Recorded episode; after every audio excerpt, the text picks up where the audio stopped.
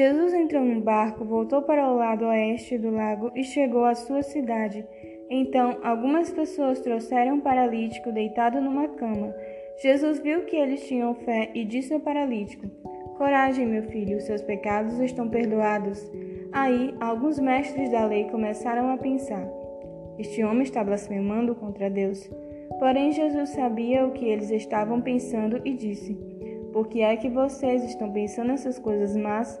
Que é mais fácil dizer ao paralítico: Os seus pecados estão perdoados, ou Levante-se e ande, pois vou mostrar a vocês que eu, o Filho do Homem, tenho poder na terra para perdoar pecados.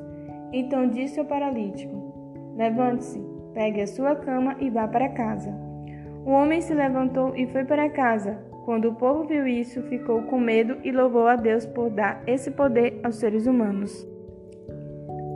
Jesus saiu dali e no caminho viu um cobrador de impostos, chamado Mateus, sentado no lugar onde os impostos eram pagos. Jesus lhe disse: Venha comigo. Mateus se levantou e foi com ele. Mais tarde, enquanto Jesus estava jantando na casa de Mateus, muitos cobradores de impostos e outras pessoas de má fama chegaram e sentaram-se à mesa com Jesus e os seus discípulos. Alguns fariseus viram isso e perguntaram aos discípulos: Por que é que o mestre de vocês come com os cobradores de impostos e com outras pessoas de má fama? Jesus ouviu a pergunta e respondeu: Os que têm saúde não precisam de médico, mas sim os doentes. Vão e procurem entender o que quer dizer este trecho das Escrituras Sagradas. Eu quero que as pessoas sejam bondosas, não que me ofereçam sacrifícios de animais porque eu vim para chamar os pecadores e não os bons. Então os discípulos de João Batista chegaram perto de Jesus e perguntaram: Por que é que nós, os fariseus, jejuamos muitas vezes, mas os discípulos do Senhor não jejuam? Jesus respondeu: Vocês acham que os convidados de um casamento podem estar tristes enquanto o noivo está com eles? Claro que não, mas chegará o tempo em que o noivo será tirado do meio deles, então sim, eles vão jejuar.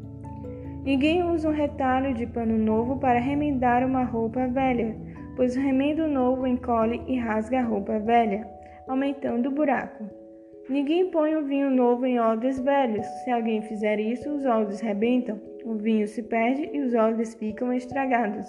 Pelo contrário, o vinho novo é posto em odres novos e assim não se perdem nem os odres nem o vinho. Enquanto Jesus estava falando ao povo, um chefe religioso chegou perto dele, ajoelhou-se e disse: A minha filha morreu agora mesmo. Venha e ponha as mãos sobre ela para que viva de novo. Jesus então foi com ele e os seus discípulos também foram. Certa mulher que fazia doze anos, que estava com uma hemorragia, veio por trás de Jesus e tocou no, na barra da capa dele. Pois ela pensava assim: se eu apenas tocar na capa dele, ficarei curada.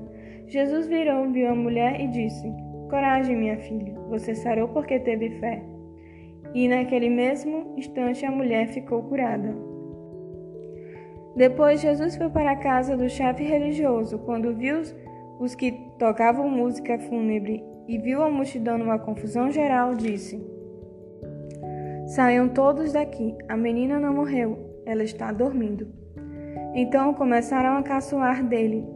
Logo que a multidão saiu, Jesus entrou no quarto em que a menina estava, pegou-a na mão e ela se levantou. E a notícia a respeito disso se espalhou por toda aquela região. Jesus saiu daquele lugar e no caminho dois cegos começaram a segui-lo, gritando: Filho de Davi, tenha pena de nós. Assim que Jesus entrou em casa, os cegos chegaram perto dele. Então ele perguntou: Vocês creem que eu posso curar vocês? Sim, Senhor, nós cremos, responderam eles. Jesus tocou nos olhos deles e disse: Então que seja feito como vocês creem. E os olhos deles ficaram curados. Aí Jesus ordenou com severidade: Não contem isso a ninguém. Porém, eles foram embora e espalharam a notícia a respeito de Jesus por toda aquela região. Quando eles foram embora, algumas pessoas levaram a Jesus um homem que não podia falar porque estava dominado por um demônio. Logo que o demônio foi expulso, o homem começou a falar. Todos ficaram admirados e afirmavam: Nunca vimos em Israel uma coisa assim. Mas os fariseus diziam: O chefe dos demônios é quem dá a esse homem poder para expulsar demônios. Jesus andava visitando todas as cidades e povoados. Ele ensinava nas sinagogas, anunciava a boa notícia sobre o reino e curava todo tipo de enfermidade e doenças graves das pessoas. Quando Jesus viu a multidão, ficou com muita pena daquela gente, porque eles estavam aflitos e abandonados, como ovelhas sem pastor. Então disse aos discípulos: A colheita é grande mesmo, mas os trabalhadores são poucos.